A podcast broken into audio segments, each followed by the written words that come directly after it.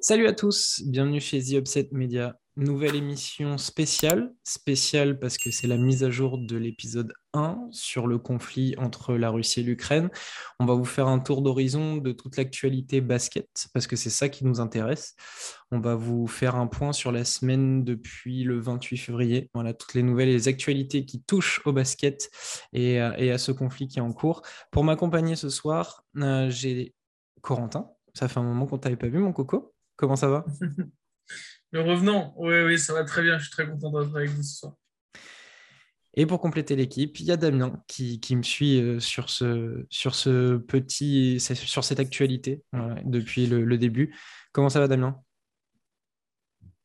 Bah, Écoute, plutôt pas mal. Euh, toujours choqué par ce qui arrive et, euh, et par le bazar que c'est sur, sur l'Euroleague.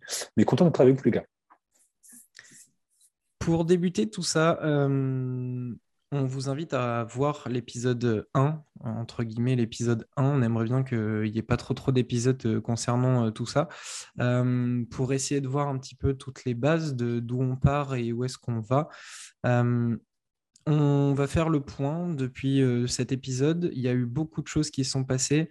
on va s'arrêter sur, sur deux, trois cas particuliers l'objectif, je vais balancer les infos. Avec les copains, on réagit, on en discute. Et puis, on, essaie de, faire le plus, euh, le plus simple possible pour que tout le monde euh, soit à jour. Euh, on attaque, les garçons? Donc, depuis le, premier épisode et donc depuis la, semaine du, 28 février, on a vu que le Zénith Saint-Pétersbourg avait finalement autorisé tous ses joueurs étrangers à quitter la Russie. Ça a concerné une... 6-7 joueurs, je crois. donc on imagine Tyson, Tyson Carter, Billy Baron, tout ça, ils, ont l'autorisation, 8, voilà précisément, ils ont eu l'autorisation de, quitter le, pays. dans toutes ces, dans toutes ces, ces actualités, il y a le ministre de l'Éducation lituanien qui a pris la parole et qui demandait des sanctions envers les clubs russes. On, voit, on a vu déjà lors du premier épisode que la Lituanie était très investie dans, tout ce qui se passait. Et donc le ministre de l'Éducation nationale s'en est mêlé aussi. du côté du CESC, c'est après tous les premiers départs qu'il y avait eu, c'est Joel Bolomboy qui avait décidé de, quitter le club. et du côté de l'Unix Kazan, après les, les, Brown et Canaan, finalement, c'est John Holland qui, est parti pour rejoindre le Bursaspor. Ça a été signé il y a très peu de temps. et ils avaient eu l'interdiction formelle de se rendre à Milan aussi. Voilà, donc il y a eu un petit boycott de l'Unix Kazan. Euh, le président, le vice-président du locomotive Cuban, euh, qui est lituanien lui aussi, donc Ginas Rutkauskas, euh, a quitté le club, le, club russe en Eurocup, qui donc est touché aussi par les mêmes sanctions que les clubs d'Euroleague, perd son vice-président. Euh, et finalement, au cours de la semaine, euh, l'Euroleague a pris euh, une, décision et elle a suspendu l'ensemble des matchs des trois clubs russes. voilà. dans le même temps, la FIBA a, elle, enfin annoncé ses, ses, directives et elle a exclu toutes les équipes russes, donc à savoir les clubs et les équipes nationales de toutes ces compétitions. ça, touchait, ça touchait un club, je crois, en, dans les coupes euh, FIBA. Euh, ça touchait euh, pas mal de clubs en Euroleague féminin aussi. donc voilà. On a vu aussi Saruna Jazikevičius qui lui s'est exprimé et il avait l'air d'être très touché. Euh, le lituanien, on sait que euh, ils ont vécu déjà euh, de, sales périodes avec, tout ce qui était Russie et, URSS et il s'est permis de déclarer que cela doit cesser maintenant. nous devons prendre ça au sérieux. On ne sait pas, on ne sait pas jusqu'où peut aller cet homme en parlant de, de Vladimir Poutine. Donc c'était une une phrase importante de ces derniers jours. Dans le même temps, les joueurs partent, les coachs aussi. Xavi Pasquale, pour l'instant, n'a pas clarifier sa situation, mais il intéresse déjà le Maccabi Tel Aviv, euh, malgré une prolongation de contrat de trois saisons cet été. Le coach du Zénith euh, voilà, pourrait trouver euh, refuge du côté du Maccabi Tel Aviv. autre piste pour le Maccabi, c'est Andrea Trinchieri, le coach du, Bayern Munich. Voilà, à voir dans les, dans les jours qui viennent la décision qui, qui sera prise. Pour l'Euroleague, les clubs russes euh, sont suspendus jusqu'au 21 mars. Euh, s'il n'y a pas d'amélioration de, la situation entre la Russie et l'Ukraine, les trois clubs euh, seront exclus définitivement de la compétition. voilà pour le, petit point, on va dire, réglementaire sur le Zénith, l'Unix Kazan et le CSK. Et du coup, qui dit joueur libre dit signature possible. Les deadlines arrivées là, ces, jours-ci, notamment pour l'Eurocup. Et il y a un club, on y reviendra tout à l'heure, qui a flairé les bons coups avec un Daniel Hackett qui rejoint la Virtus Bologne. Il a payé lui-même son buyout de 100 000 dollars et il signe un contrat jusqu'en 2024 pour 1 million de dollars la saison. Il a été suivi par son coéquipier du CSK, Toko Shengelia, qui lui devrait signer que pour la fin de l'année et ensuite prendre d'autres directions. On y reviendra aussi. Euh, autre actualité, le club ukrainien du Prométhée, qui lui a annoncé quitter la BCL par le biais de son président à cause de la situation dans le pays, évidemment. Euh, ils étaient qualifiés pour le top 16, ils étaient dans le groupe K et étaient à deux victoires, une défaite. Euh, dans ce club, on retrouvait des, têtes bien connues du championnat de France, Miro Bilan notamment, Chris Doe ou un, Américain, D'Angelo Harrison. Ces trois joueurs, eux, ont retrouvé d'autres clubs. Miro Bilan va à Sassari, Chris Do à Bamberg et D'Angelo Harrison à Brindisi, des clubs qu'ils connaissent bien. Et enfin, euh, pour ce qui est du classement de l'Euroleague, euh, ils se sont réunis et les clubs ont décidé qu'un classement euh, où les résultats contre les équipes russes seront tout simplement annulés on part sur un format de 28 matchs, du coup, pour le classement. Euh, et euh, si les équipes euh, russes sont définitivement écartées de la compétition, donc après le 21 mars, c'est cette méthode qui sera comptée définitivement, donc en enlevant leurs résultats. Pour l'instant, il y a un petit flou artistique. voilà pour l'actualité depuis une semaine, les garçons. Il y en a eu pas mal. J'en garde sous le coude.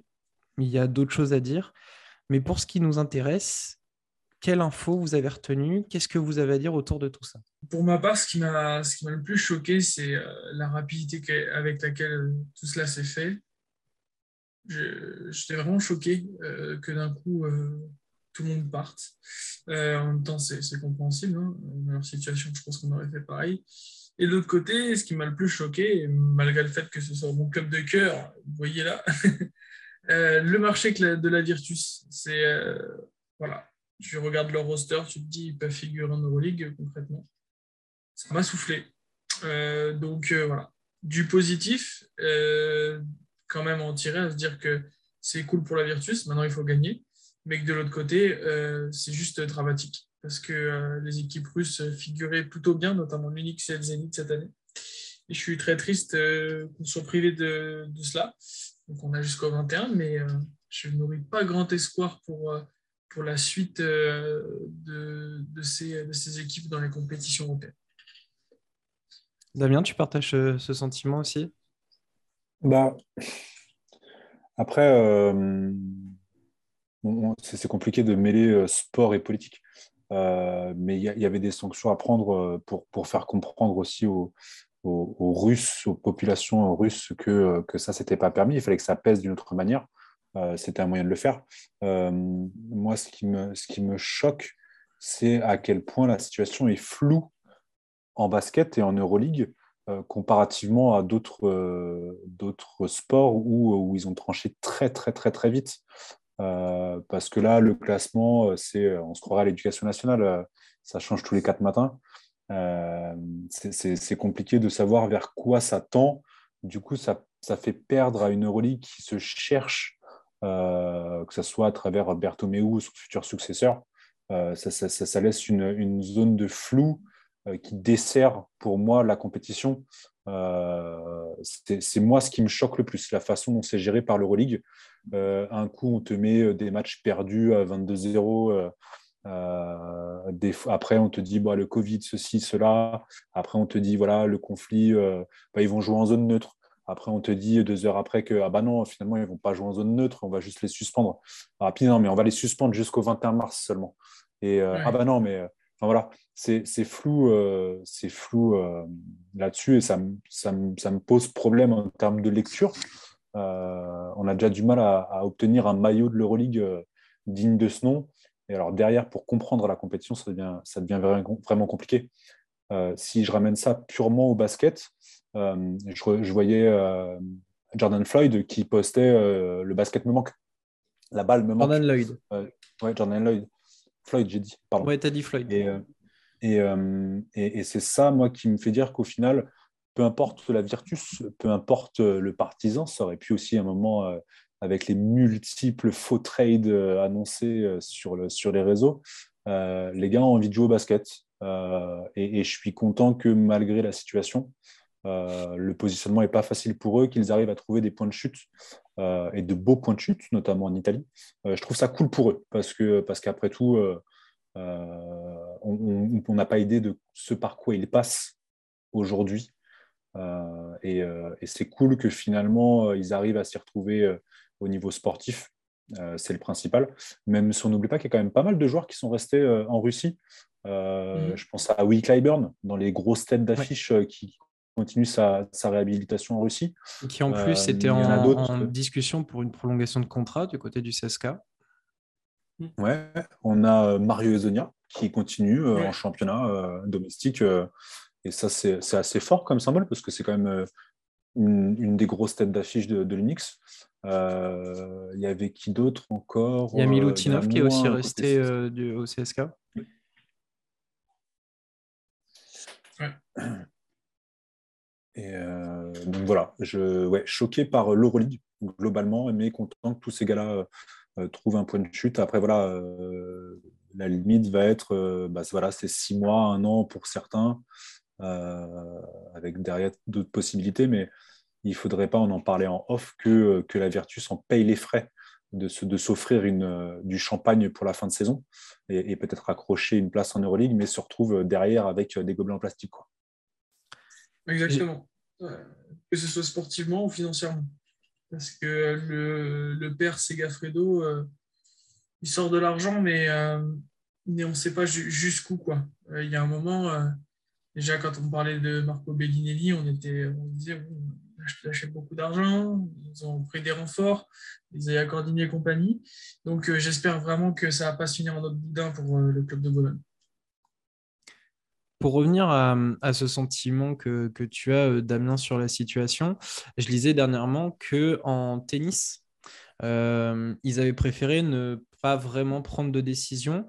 Et du coup, les, que ce soit les, les tennisman ou tenniswoman euh, avaient quand même le droit de participer aux, compétitions. La WTA et l'ATP leur laissaient la porte ouverte, mais ils devaient jouer sans la bannière russe. Voilà.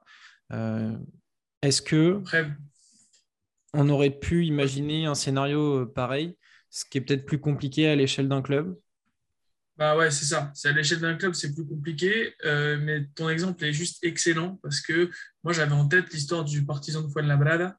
Euh, petit, petit élément de contexte, quand il y a eu la guerre en ex-Yougoslavie, le partisan a été joué une saison à Fuenlabrada, en banlieue de Madrid. D'ailleurs, il gagne l'Euroleague cette saison-là. Et moi, j'imaginais ce genre de scénario. Or, euh, les choses sont bien plus complexes dans la mesure où euh, on, a, euh, on a un pays qui est la Russie, qui est beaucoup plus engagé que n'était la Serbie. C'est le pays agresseur. Et en plus de ça, la Serbie, à l'époque, il n'y avait pas autant de clubs. Là, c'est trois clubs. on sait comment ça peut être compliqué pour les clubs russes d'aller jouer en Lituanie déjà en temps de paix. Donc, c'est moins facile. malgré tout, ça aurait été juste, juste la solution la, la plus intéressante. Damien parlait de zone neutre, c'était exactement ça. Mais la question, c'est qui aurait pu les accueillir aussi? Mais justement, la, Serbie avait été, euh, avait été évoquée, notamment pour, euh, pour accueillir euh, les, clubs russes. Il me semble même que le, le président serbe avait, avait annoncé qu'il était possible de les accueillir. L'Euroleague en a décidé autrement. On l'avait évoqué avec Damien dans le premier épisode. il y avait un monde possible sans le CSK, sans l'Unix, sans le Zénith. On y va finalement. Et on va terminer euh, cette saison donc à, 15 équipes en Euroleague. Sauf, preuve du contraire euh, que Poutine se détend euh, et que le conflit se termine d'ici au 21, mais ça me paraît improbable. Ça semble mal engagé, oui, effectivement. Ouais, c'est clair. c'est triste parce que en plus on avait un championnat qui cette année donnait vraiment envie parce que euh, c'était pas les faire valoir les deux autres clubs russes, contrairement à, l'habitude on a le CSK qui, domine les débats. Même en championnat national, hein, euh, ils étaient derrière. Donc euh, c'était, c'est dommage, très dommage. On l'a dit, le classement est, bouleversé. Il y a des décisions qui ont été prises. Donc l'Euroleague valide un, classement sans prendre les résultats des clubs russes, ce qui a fait beaucoup parler, notamment Fenerbahce. Euh, actuellement, le top 8, euh, avec le, classement mis à jour, ça donne Barcelone en 1, Real en 2, Milan en 3, Olympiakos en 4, l'Anadolu en 5, le Bayern en 6, le Maccabi en 7, l'Étoile Rouge en 8. Il y a des clubs pour qui euh, cette décision, euh, on va dire, euh, politique, fait du bien. Je pense au Bayern et au Maccabi, voire même à l'Étoile Rouge, pour qui c'était beaucoup plus compliqué. À l'inverse, Monaco et le Fenerbahce se retrouvent un petit peu lésés comparé à des, aux premières décisions qui avaient été prises. C'est ça, c'est le seul changement en fait si on prend en compte l'alternative qui avait été proposée et qui a été soumise, au vote euh, l'AS Monaco passait de la 9e place à la 6e place. Euh, le Bayern descendait d'un cran, 7e. Fenerbahce, 8e, ce qui emmenait le Maccabi et euh, l'Étoile Rouge à la 9e et, 10e place. je vais, pour le coup, moi, donner mon avis. je trouve ça très, très dur et c'est pas pour mettre l'AS Monaco devant et lui permettre de, de garder son ticket pour l'Euroleague. Mais pour le Fenerbahce notamment. Euh, je, suis assez. Euh, je penche pas mal de leur côté parce que, parce que notamment sans De Colo, sans, euh, je vais dire Goudaitis Vezeli, ils arrivent à, accrocher les clubs russes, faire de sacrées performances. Et, se retrouver huitième, ça serait mérité au regard de la dynamique, la dernière dynamique du, club, du club turc. Et, de voir qu'avec le classement actuel, sans tenir compte de ça, euh, il se retrouve dixième avec euh, ouais, deux victoires d'écart et, euh, et, au final un, championnat qui s'est rétréci. c'est dur, je trouve, ça, je trouve ça vraiment dur. Et, le Maccabi prend, a clairement été sauvé dans l'affaire. Je pense que c'est eux qui en bénéficient le plus, toujours en, regard de leur dynamique actuelle. ouais, je trouve, ça, je trouve ça dur. Je ne sais pas quel est votre avis, les gars, là-dessus. Moi, je penche plutôt sur la, version euh, en gardant les matchs qui ont été joués. Ce qui me semblerait euh, beaucoup plus faire de, dans l'idée, parce que pour le coup, ces victoires, ils ne les ont pas volées. Exactement. Oui. Moi, je partage votre avis. Euh, ces matchs ont été joués, ils ont été gagnés avec le cœur, donc je ne sais pas pourquoi on leur retire. Ceci étant dit, euh, on se retrouve donc avec, euh, un Fener qui a euh, une victoire de retard sur le huitième, l'étoile rouge, deux sur le Maccabi, trois sur le Bayern. Monaco est, entre guillemets à égalité avec l'étoile rouge, sauf que l'étoile rouge a un match en moins, qui d'ailleurs, si ça n'a pas été actualisé sur le, Sur le classement que j'ai, euh, c'est peut-être avec, le match en retard contre le Real. Et à l'heure où on enregistre, on a le résultat. Et le, l'étoile rouge s'est imposée contre le Real. Donc, ça pose encore euh, un problème pour Monaco. Euh, est-ce que vous avez le sentiment que ces deux équipes, par, par pure fierté, si le classement doit être pris en compte comme ça, vont essayer de nous faire une, saison, une fin de saison tonitruante pour, pour se qualifier alors, je vais pas dire à la loyale parce qu'ils ont été très loyaux depuis le début, mais, euh, mais euh, voilà, pour contrer cette euh, mini-injustice. Très clairement, moi je vois plein de bourre. Monaco déjà était sur une dynamique intéressante. J'ai hâte de voir ce que ça va donner. prochain match, c'est contre les fesses. J'attends vraiment ce match avec impatience pour plein de raisons. déjà parce que c'est va être le face-à-face Larkin Mike James. Mais en plus de ça, euh, Monaco, je pense que pour une première saison d'Euroleague, ce serait juste dingue qu'ils réussissent à accrocher les playoffs. Euh, et avec le contexte, le contexte actuel et les compétiteurs qu'il y a dans l'équipe, euh, je pense qu'ils vont être pas mal remontés pour aller chercher cette place. Damien, pareil, tu les sens capables d'aller. Ouais. Ouais. Bah, motivé en plus, d'autant plus parce que parce que c'est le club français même si certains pourront dire le contraire avec la principauté. Mais euh, je, le vois plus accessible pour Monaco, même s'ils ont, un match de plus. Euh, le Fener, euh, il y, a, cette pas, polémique, mais ils ont pas mal parlé des statistiques sans De Colo et Vezeli et avec De Colo, enfin c'est surtout avec De Colo, où en gros le Fener est à 5 victoires, 0 défaites sans, euh, sans notre français. Et euh, ils sont à 7 et 5, je crois, avec, avec Nando dans l'effectif. Donc ça a fait, ça a fait un peu jaser. ouais, je ne sais, pas, je sais pas comment, comment le Fener va pouvoir jouer là-dessus. Surtout qu'ils ils se sont fait bousculer par les fesses la semaine dernière. Mm c'est pas la même dynamique pour le coup ils ont du mal à retrouver cet talent, euh, cette solidarité, ce collectif-là qui leur a permis de, bah, taper les clubs russes et de, faire force sans, euh, sans leur de leader. Euh, Monaco, ils sont, clairement dedans, ça ne perd pas beaucoup, ça gagne bien. avec Donatas qui est, qui est présent comme on ne l'attendait pas forcément. ouais, ouais, Monaco, Monaco bien dedans. Le Fener, même si j'aimerais vraiment les voir dedans, plus compliqué pour moi. Quand on jette un coup d'œil au, calendrier qui, attend toutes ces équipes, euh, donc pour Monaco, Corentin le disait, le prochain c'est contre l'Anadolu à Monaco. Euh, d'ailleurs, sur les derniers matchs de Monaco, il y en a quatre à domicile. Donc il y a l'Anadolu, ils étaient censés jouer contre le CSK sur la route, donc celui-là ils le feront pas. Ensuite, ils enchaînent deux matchs à domicile, l'un contre l'Olympiakos. Là aussi, c'est un gros morceau. Et puis après, euh, il y a ce match contre Vitoria qui sera forcément à prendre. Euh, il y a un déplacement à Milan euh, qui vont devoir gérer comme il faut. Et on termine la saison régulière par l'Alba Berlin. C'est plutôt accessible. quand on regarde celui du Fener, là aussi, il y a des matchs costauds. Déjà, ce qu'il faut noter pour le Fenerbahçe, c'est que le Fenerbahçe aurait dû, sur la fin de saison, jouer les trois équipes russes.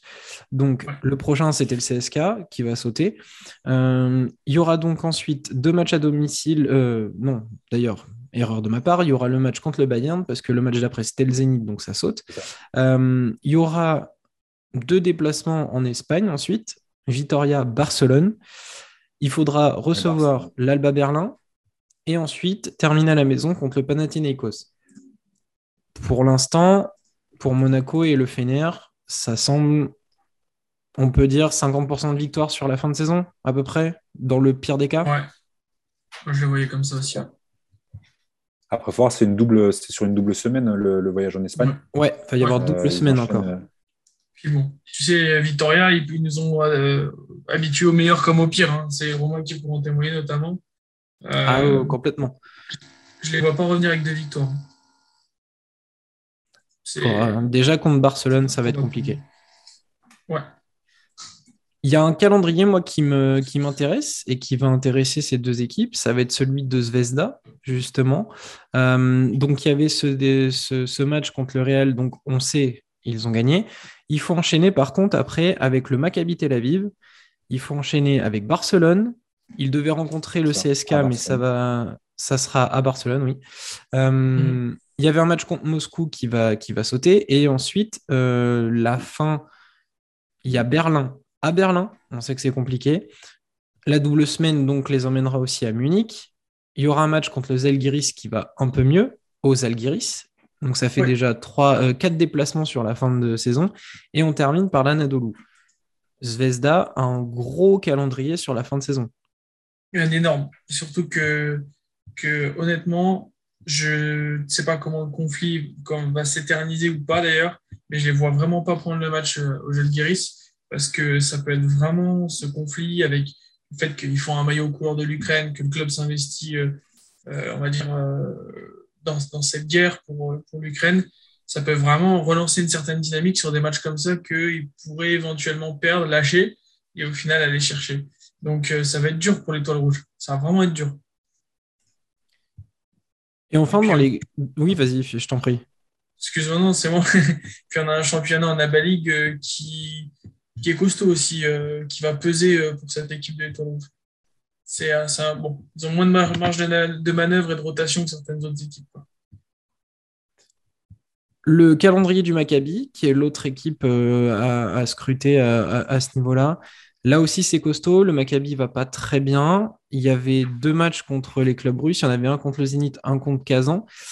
Mais derrière, donc, il y a Zvezda à Belgrade. Il y a deux matchs à domicile, mais là, c'est contre le euh, Milan et contre le Real. Il y aura le Pana à jouer, l'Asvel, et on termine à Barcelone. Là aussi, il y a pour un club qui va pas très bien en ce moment, ça paraît compliqué. Ça paraît compliqué. Oui, vas-y, Damien, je t'en prie. je disais juste que si on veut, si on veut Monaco et le Fener, alors si on veut, disons que je, je tendrai vers ça. Euh, ça passera aussi par ouais, un Maccabi qui va, qui va forcément euh, lâcher, euh, perdre des plumes sur les déplacements notamment.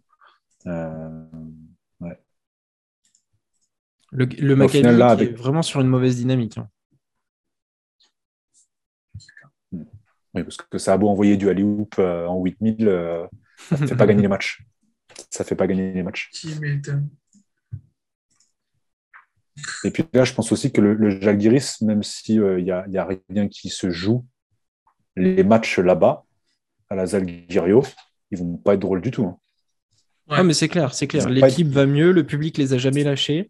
C'est pas maintenant qu'ils vont. D'autant plus, plus maintenant. Et puis je pense aussi, euh, même si on a des doutes sur le, le, fait que le coach reste, euh, il y a probablement une idée de travailler pour la saison prochaine. L'été va être euh, chargé pour eux, mais on voit des joueurs notamment les jeunes lancés, ils vont devoir prouver. Il y a des joueurs qui sont peut-être en, période de renouvellement de contrat, donc il va falloir aussi se montrer. Et puis tout simplement la fierté, la fierté de, de, cette équipe qui n'a pas envie de se décevoir. Et notamment quand on le disait, une Zalgirio qui est, qui est pleine malgré les résultats y a, là, ça touche autre chose que du simple sportif pour eux. Messieurs, si on, pousse un peu plus, oui, vas-y. on pousse un peu plus loin, juste, je... les clubs russes, a priori, on les perd sur cette saison. Quid, quid de, la suite euh, à l'issue euh, à l'issue de, de la compétition? Est-ce que vous pensez que c'est possible de les voir partir définitivement? Parce qu'on prend dans le contexte euh, là, c'est pas simplement les clubs russes, c'est les sponsors russes, euh, Gazprom et, les banques euh, et les banques aussi qui sont impliquées, pas simplement dans le basket, mais dans le monde du sport. Est-ce qu'on peut imaginer aujourd'hui une Euroleague sans les clubs russes tout court? Je je pense pas. Malgré tout, les Russes ont bonne mémoire. C'est-à-dire que ils se souviendront qui les a abandonnés, qui les a suivis, qui euh, joue double jeu ou pas. Et euh, ça risque de coûter cher à certains sports qui sont euh, très dépendants de Gazprom, notamment, si je ne me trompe, pas, la, Champions League en, foot. pour nous, en basket, je pense qu'il y a peu de chances qu'on ne retrouve pas le CSK en Euroleague. Euroleague ou autre compétition, changement de monde, hmm l'Euroleague change, mais euh, tu peux peux pas te retrouver sans le CSK au plus haut niveau européen. Ça, c'est un fait. Après, pour les deux autres, là, par contre, il peut y avoir une vraie discussion. Moi, j'ai du mal à les imaginer définitivement out, mais en fonction de la durée du conflit et si on s'y arrête deux minutes, il semblerait que c'est parti pour durer un petit moment. Mhm. Il est possible que la saison prochaine, on n'ait pas le CSK en Euroleague. Si ça doit durer. Ouais, mais alors c'est-à-dire qu'il ne jouerait plus en championnat national, domestique. Malheureusement, à contexte exceptionnel, euh, il y aura probablement une, saison ou deux d'exceptionnel. Voilà, en fonction de, de, tout ça. Mais il faut, imaginer, entre guillemets, enfin, on parle que de sport, donc dire imaginer le pire, c'est bien peu par rapport à tout ce qui se passe. Mais pour ce qui est de notre domaine, mhm. il faut imaginer qu'un club comme le CSK puisse ne plus jouer pendant un certain temps. Tu, veux dire qu'un club comme le CSK pourrait succéder à Milan euh, dans une ou deux saisons au titre de d'Euroleague Non, je n'achèterai pas ce maillot. Non, mais. C'est envisageable, ouais. Moi, pour moi, c'est un scénario qui est clairement envisageable et, du coup, euh, l'Euroleague va devoir remplacer trois clubs. Euh, et, concrètement, concrètement euh, c'est triste à dire. Hein, ça, fait, ça, fait genre, on, parle de, chaussettes qu'on peut remplacer comme ça. Mais, mais pour moi, dans ces instances euh, et dans ces décisions que l'Euroleague aura à prendre, personne n'est irremplaçable en fait. Alors oui, ça fera chier parce que, parce que du coup, tu as le CSK qui est encore un club à 40 millions de budget qui va disparaître et, mais quand tu vois que des clubs comme la Virtus, qui sont un petit peu moins euh, euh, riches, on va dire. Puissants. Ouais, puissants, c'est pas la même puissance financière, mais ils arrivent à choper euh, Hackett et Schengelia finalement sur des contrats peut-être courts ou, voilà ou avec des négociations parce que les mecs de ces clubs-là, de, ces trois clubs russes, bah oui, ils vont vouloir jouer, donc ils vont peut-être revoir leurs prétentions à la baisse. Ben, mm. L'Euroleague, ils vont se dire Ok, ben, on n'a pas les trois clubs russes, c'est pas grave, on va prendre le Partizan, la Virtus et puis, euh, et puis Valence, et puis on va, les, on va les foutre, et la compétition sera encore à 18. Euh, les clubs avec euh, la Virtus, Daniel Hackett, Toko Schengelia, Milos Teodosic, ça va régaler comme peut le faire le CSK ou le Zénith. Voilà, ils vont pas s'y perdre. Mais c'est un scénario à envisager, très clairement. Ouais. Mais sur une durée déterminée. Enfin, déterminée. Déterminée, selon le conflit déterminée et déterminante parce que euh, ce qui est important, c'est que euh, on, l'a beaucoup vu avec Bertomeu lorsqu'il parlait d'Euroleague à Lasvel, enfin à Lyon, j'entends, euh, à Paris. on va voir s'il reste bien sûr aux commandes, hein, mais c'est l'Euroleague, voilà, c'est des marchés. Et des marchés où il y a des relais de croissance. typiquement, l'Italie, l'Espagne et la Serbie sont des pays de basket euh, mais accessoirement, ça t'apporte des derbies, ça t'apporte euh, du renouveau. Le Partisan de la Virtus, des années euh, qu'on les veut dans cette compétition. Donc, il peut se passer quelque chose. Et c'est peut-être pas plus mal pour une compétition qui, qui veut être lancée, notamment sur ce côté storytelling, entre guillemets. Est-ce que c'est pas là où justement il va falloir, pour le relais qui se cherche un nouveau leader, entre guillemets, ou qui, tend vers un, changement de présidence, un peu, euh, sur Bonas, il faisait beaucoup le parallèle avec, euh, avec des Stern ou, des Adam Silver euh, qui avaient pris des décisions fortes sans forcément être suivis par tous les clubs et qui avaient donné une vraie image, vraiment changé l'image de, du basket aux États-Unis en tout cas. Est-ce que c'est pas le moment justement de là trouver, trouver quelqu'un qui va être suffisamment couillu, si je puis me permettre, et, voilà, faire un truc vraiment fort, décider une bonne fois pour toutes qu'est-ce qui se passe, donner un petit peu de visibilité à cette ligue, permettre aux clubs qui potentiellement pourraient sauter en Euroleague, euh, euh, type Virtus et autres, euh, bah, de s'y préparer financièrement aussi. on disait, voilà, c'est pas des grosses puissances, mais ils ont chopé des joueurs qui ont pour le coup payé leur propre buyout. Voilà, de s'y préparer financièrement et d'avoir une vraie belle compétition euh, l'année prochaine, euh, en espérant qu'on ne récupère pas un peu de Covid et, que ça se calme en Russie. Quoi, en Ukraine. Ce, conflit, je pense qu'il va amener, euh, dans tout ce que tu as dit, il va, il va peut-être amener aussi la réflexion de se dire est-ce qu'on ne trouverait pas une solution à tous les problèmes qu'on a dans le monde du basket? Parce que finalement, on voit la FIBA, l'Euroleague, machin, ils prennent des décisions plus ou moins les mêmes, mais on ne sait pas vraiment. Il y en a qui hésitent à faire ci, ça. si ça doit durer, euh, est-ce que tu empêches vraiment euh, des clubs euh, comme le CSK et Katerinbourg en filles, avec toutes les stars qu'il y avait, est-ce que tu les empêches de jouer définitivement? Sauf qu'après, ces, ces joueurs-là, est-ce que d'autres clubs est-ce qu'on répartit les forces? Est-ce qu'on va trouver d'autres mécènes dans d'autres clubs, etc. Est-ce que c'est pas le moment de se poser autour d'une table, de régler tous les conflits aussi, les petits conflits qu'on a dans le basket, et se dire, OK, on essaie d'harmoniser tout ça entre-temps, il y aura, il y aura peut-être quelqu'un qui aura aussi la bonne idée de dire bon, ben, on règle aussi le, coût des, fenêtres internationales. Et, puis au moins, on, acte un truc.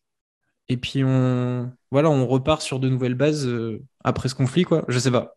Peut-être que ça nous permettra d'avoir une avancée. C'est une belle euh, réflexion optimiste. J'essaie d'être optimiste. Si par la même occasion, ils peuvent se décider enfin à, mettre en place un vrai merchandising euh, un, vrai système de produits dérivés, de, petits, de petites choses, faciliter euh, aux femmes de pouvoir récupérer les maillots. Euh, je peux leur filer un coup de main si. Ça, c'est du bonus, ça, par contre. ouais. Non, mais ça participera, ça participera à l'image à l'image de l'Euroleague.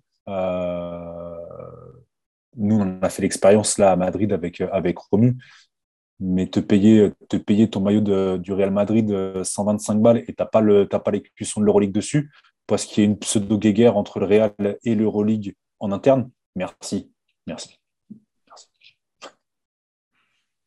Voilà. Est-ce que ce conflit va remettre en question un peu, un peu tout ça dans les instances euh, sportives? On voit que ben, Corentin en parlait en, foot, euh, ça remet pas mal de choses en question, même s'il semblerait que euh, si Gazprom s'enlève, ça ne sera pas avant l'année prochaine parce que je crois qu'il faut finir les contrats en cours et qu'ils ils ont déjà un œil sur d'autres marchés, donc ils peuvent potentiellement s'y retrouver tout de suite en foot, mais ça, on parle d'un monde encore différent. Euh, pour l'Euroleague, ça va être autre chose, euh, mais clairement, ça serait peut-être l'occasion de, faire un travail de fond sur, sur toute cette, cette compétition, voire discuter avec la FIBA et trouver une, une harmonie là-dedans. J'aimerais qu'on aborde un dernier sujet, euh, messieurs, qui va concerner donc euh, le club représenté par Coco. Voilà, on va va s'arrêter cinq minutes sur, euh, sur la Virtus Bologne, si ça vous dit. Un point à souligner du coup dans, cette, dans tous ces mouvements, la Virtus Bologne. On en a parlé tout à l'heure. Ils en ont profité pour récupérer deux joueurs du CSK, donc Daniel Hackett signé jusqu'en 2024, Toko Shengelia jusqu'à la fin de saison deux renforts de poids au milieu d'un effectif pléthorique. Il y avait déjà pas mal de jolis noms Isaiah Cordigné, Nicolo Magnon, Marco Bellinelli, Milos Teodosic. On pourrait continuer euh, comme ça euh, toute la soirée. Il y a du Mam JT, du Kevin Harvey, du Kyle Wims pour les, les, fins connaisseurs. Et on ajoute deux énormes renforts. Corentin, toi qui, adore ce club, quel est tout de suite ton sentiment quant à ces signatures? Alors, euh, beaucoup de choses. Je vais essayer de ne pas faire de tunnel, mais globalement, c'est un, peu un goût aigre-doux que j'ai dans la bouche. Premièrement, je suis, très content. Euh, vous connaissez mon affection pour Daniel Hackett et Toko Shengalia, c'est juste génial. en plus, c'est deux joueurs qui se connaissent bien, qui ont joué ensemble au CSK, donc c'est top pour le club. Tu arrives du coup avec un roster, comme tu as dit, Romain, qui donne envie, qui pourrait faire pâlir certains clubs d'Euroleague, on ne va pas se mentir. De l'autre côté, je me dis, c'est quand même triste. Euh, c'est triste pour plusieurs raisons. La première, c'est que en fait, euh, tu déshabilles le CSK pour euh, habiller un peu tout le monde.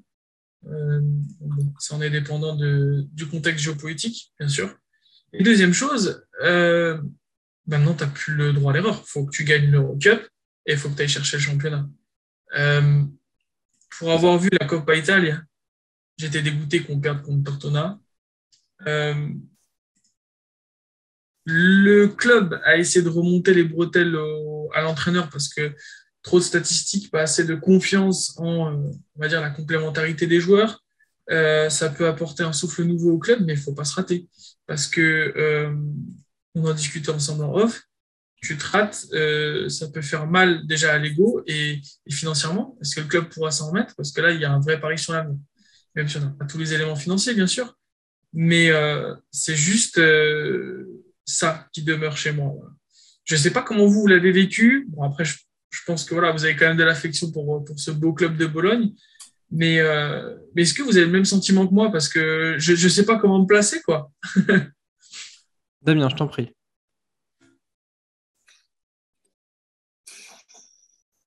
Je sais pas. encore une fois, non mais encore une fois, le, côté basket euh, aujourd'hui, euh, par rapport à tout ça, prévaut pour moi. Euh, Bien sûr.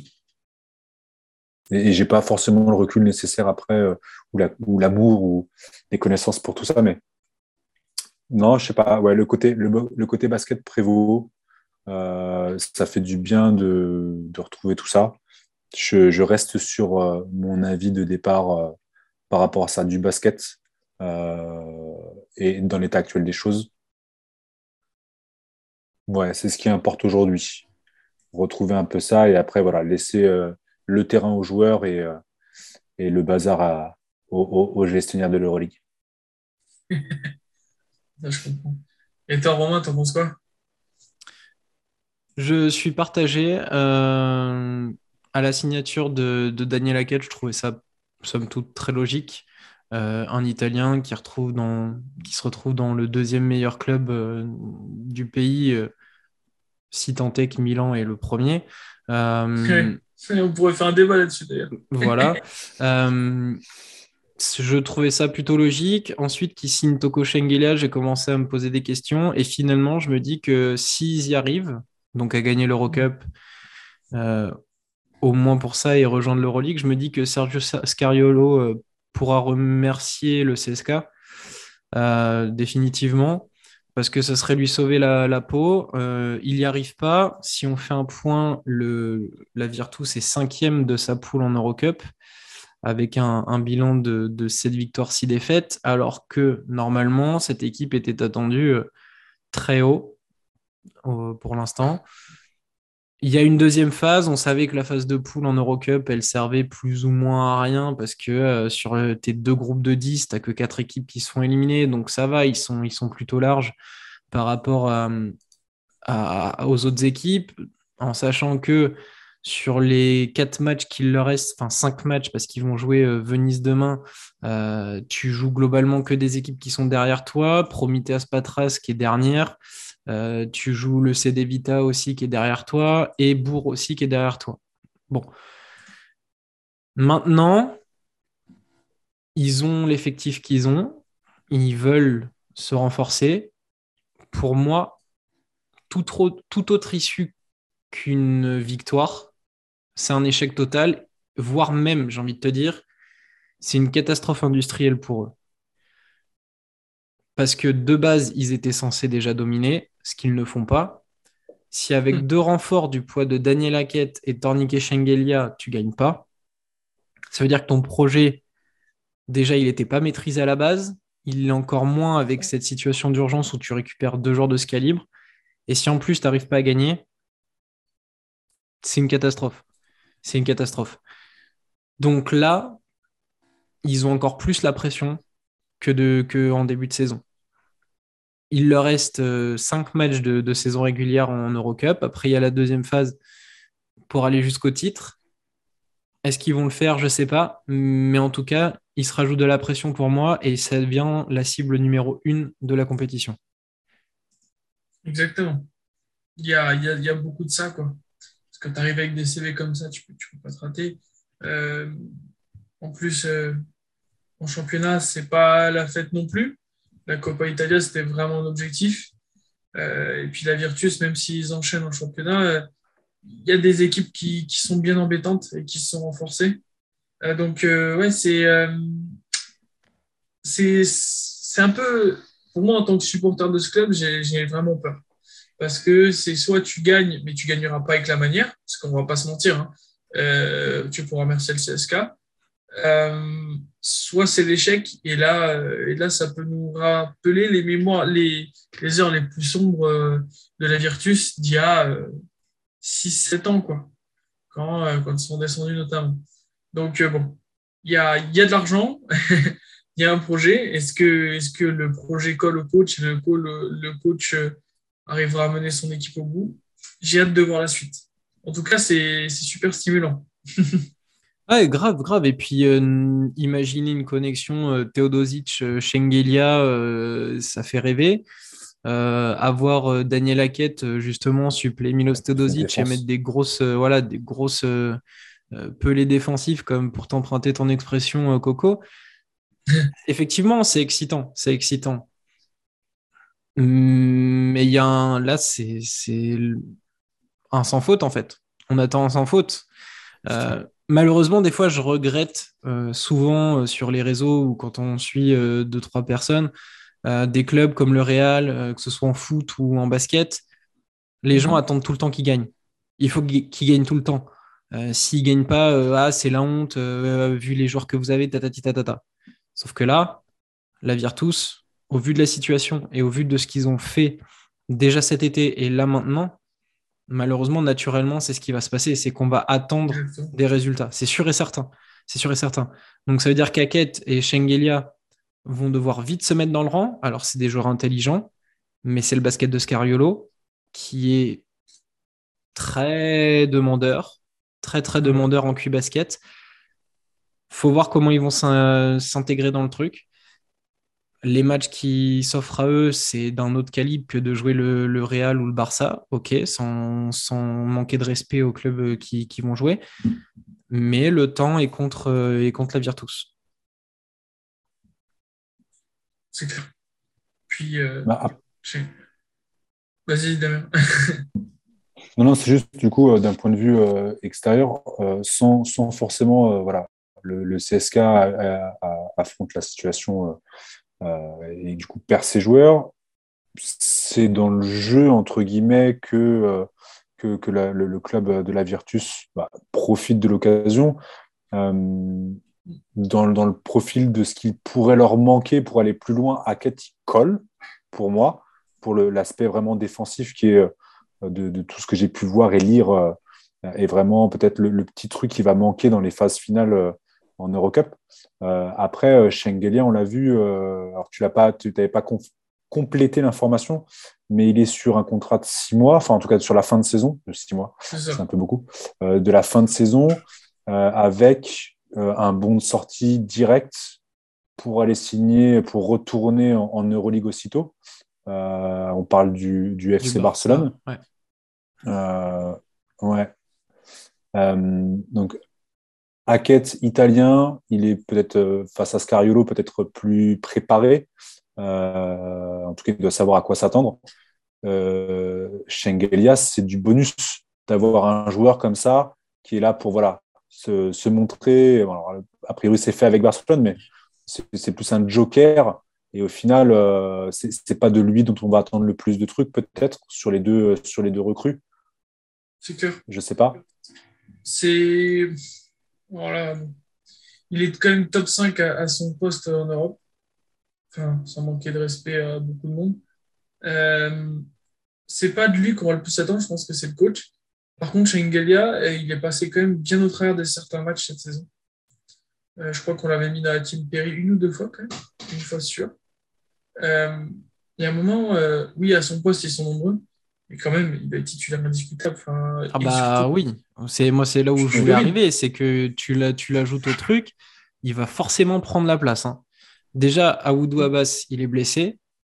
Derrière, si Schengelia, alors au début peut-être pas, mais s'il écarte pas Wims, Hervé et Ali Begovic.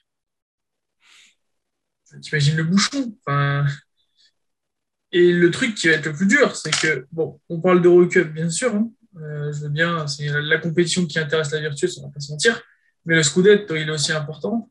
Et en Italie, il euh, va falloir euh, bien, bien choisir ses joueurs parce que il y a certains, tu as des quotas à respecter. Et là, tu vas devoir sortir de la rotation quelques joueurs. Quoi. Tu parles d'Ali Bigovic, il va devoir rester parce que lui, il est, italien, il a un passeport italien également. Mais, il y a certains ricains qui vont leur temps, de jeu réduire. Et des mecs comme Hervé, Samson, ils ont besoin de temps de jeu. Après, ils vont se permettre peut-être de faire des rotations euh, Eurocup euh, les gars. Hein. et garder euh, Hackett et, et Shengelia juste pour l'Eurocup, justement pour qu'ils soient performants. Mm. Probablement. Hein. Tu as tellement de possibilités, c'est juste dingue, parce que même les joueurs locaux italiens qu'ils ont sont, sont de qualité. C'est fou. Tu as, tellement de choix. Euh, le coach va. Être stimulant, mais en même temps flippant. Quoi. Moi, je j'aimerais pas être Scariolo dans les deux prochaines semaines à venir. Ouais, parce qu'au final, est-ce que c'est pas. Est-ce que c'est pas lui qui est euh, perdant dans ce. Non, je suis désolé du coup, parce que je suis, je suis moins connaisseur de, de la Virtus et de l'Eurocup. Mais est-ce qu'au final, c'est pas lui qui va être perdant dans le sens où on arrive sur une deuxième phase qui va être du coup l'élément un peu plus important, euh, la partie la plus importante de la compétition, euh, où là, la sélection, l'écrémage va être fait. et est-ce que c'est intéressant d'un point de vue coaching de, de se retrouver avec deux top 5-10 à leur, à leur poste Europe d'un seul coup d'un seul, dans un effectif qui, alors avec ses qualités et ses, ses défauts, mais tournait malgré tout. Est-ce que, est que ça va pas être beaucoup plus dur pour lui face à un partisan qui, du coup, peut-être euh, commence à trouver une, certaine homogénéité, euh, une certaine qualité? Est-ce que, est que envoyer deux gros monstres comme ça dans ton équipe face à la cohésion du groupe, c'est pas un piège euh, qu'ils lui ont fait là, à Scariolo? C'est une très bonne question. Après, je pense que s'ils ont signé, c'est aussi en concertation avec Scariolo. Hein. Ouais, bien sûr. Parce que je vois mal les dirigeants sauter sur l'occasion et foutre des joueurs dans les pattes. Après, on peut s'attendre à tout. Hein. Des fois, il n'y a pas de lien entre le, sportif et la direction. Mais je trouverais ça bizarre que Scariolo ait accepté euh, deux monstres comme ça euh, sans avoir une idée derrière la tête. Et pour répondre à ta question, de toute façon, euh, je. C'est triste à dire, hein, mais je ne vois toujours pas le partisan remporter l'Eurocup. Hein. Je préfère être honnête. Hein, euh, vous êtes euh, témoin que je suis peut-être le, plus fervent supporter de, du partisan du groupe et je ne vois toujours pas le partisan gagner. De France. De France, je pense. de France et de Navarre. Euh, bon, je, vais, trancher dans le vif. Hein. moi, je ne vois pas non plus le partisan la remporter pour l'instant. malgré tout, il ne faut, pas, faut pas oublier aussi qu'avant ça, tu as quand même euh, des playoffs avant la finale. Et, euh, puis tu, dois te cogner des sacrées équipes et euh, ça va être déterminant de voir ce que la Virtus va faire. Sur le papier, ils doivent froisser tout le monde, mais tu as certaines équipes qui ne vont pas se laisser faire. Donc, moi, ça va être les, les quarts et les demi qui vont vraiment m'intéresser, de voir comment va réagir la Virtus. On les a vus archi dominer les dernières, et au final, les deux seules défaites de la, de la saison leur coûtent le titre d'Eurocup, enfin le titre, la finale d'Eurocup déjà. C'est ce que je euh, voulais dire, ouais. Voilà. Et j'oublie pas ça. Et, euh, et, les supporters, les tifosi, ne l'oublient pas non plus. Ah, quand tu vois leur parcours l'année dernière, 16-0, plus un tour de playoff et tomber en demi contre Kazan, c'était déjà, on en avait parlé à l'époque, hein, c'était déjà presque un incident euh, grave pour le club et une belle épine dans le projet. Là, c'est clair qu'il va pas falloir se rater. Euh, j'ai regardé si on fige les, si on fige le classement à, l'heure actuelle, le, huitième de finale, il jouerait donc en, il me semble que c'est en format. Euh, alors attendez, je regarde juste. C'est au meilleur. Et non, c'est en, c'est en match simple. C'est en match, c'est élimination directe pour le huitième, mais après, c'est euh, meilleur de trois matchs? Le... Non, non, car c'est euh, car c'est en tout est tout se joue en, en élimination directe. Demi-finale aussi? Et à l'heure actuelle, si tu alors enfin je, prends le format là, je suis sur le site de l'Eurocup et ils appellent ça le knockout elimination single single game format. Voilà. Et ça c'est pareil car demi et finale.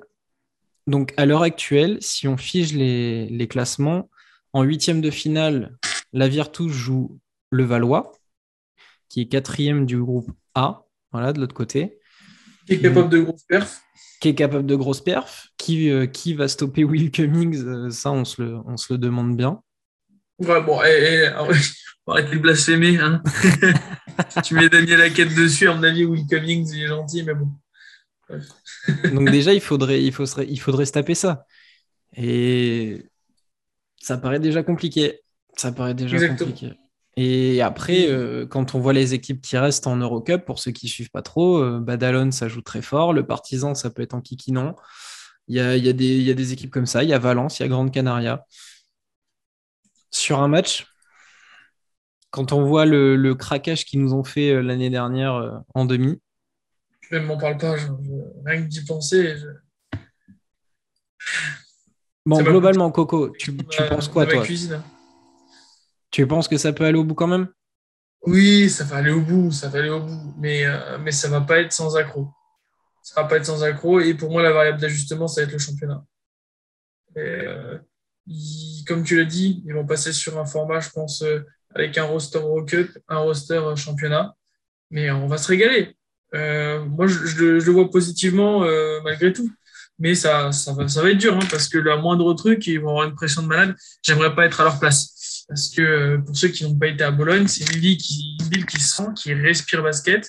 Le derby est euh, dans une semaine, je crois que c'est le 13 mars.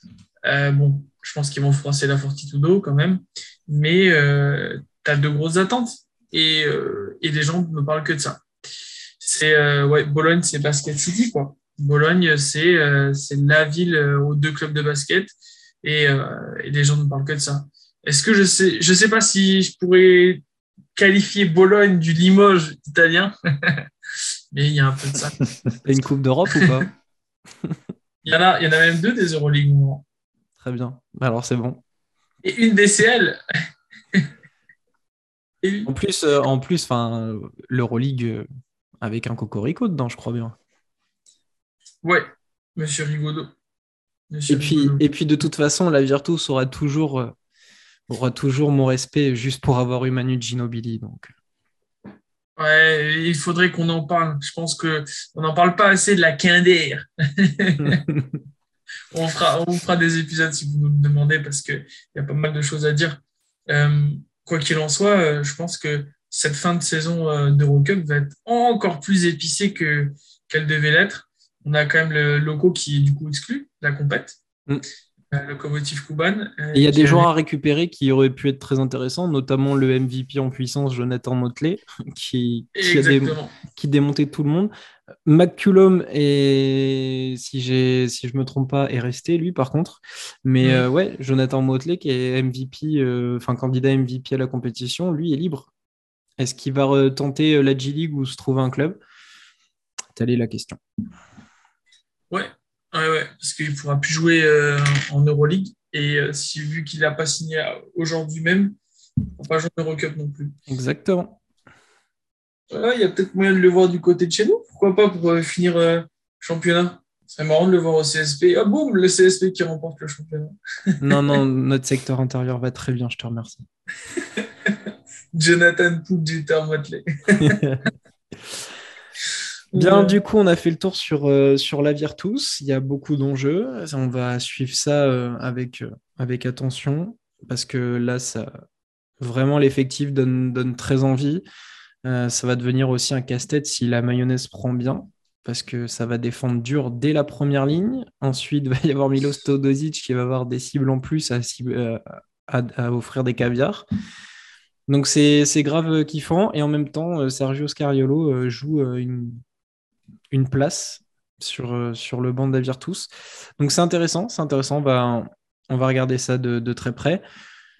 Je crois qu'on a fait le tour de toute l'actualité. Malheureusement, euh, voilà, on fait des, petites vidéos en ce moment euh, qui sont bien ternes avec toutes ces histoires. notamment, je voulais finir sur ça. On est le, le 8 mars actuellement. J'en ai des droits de la femme.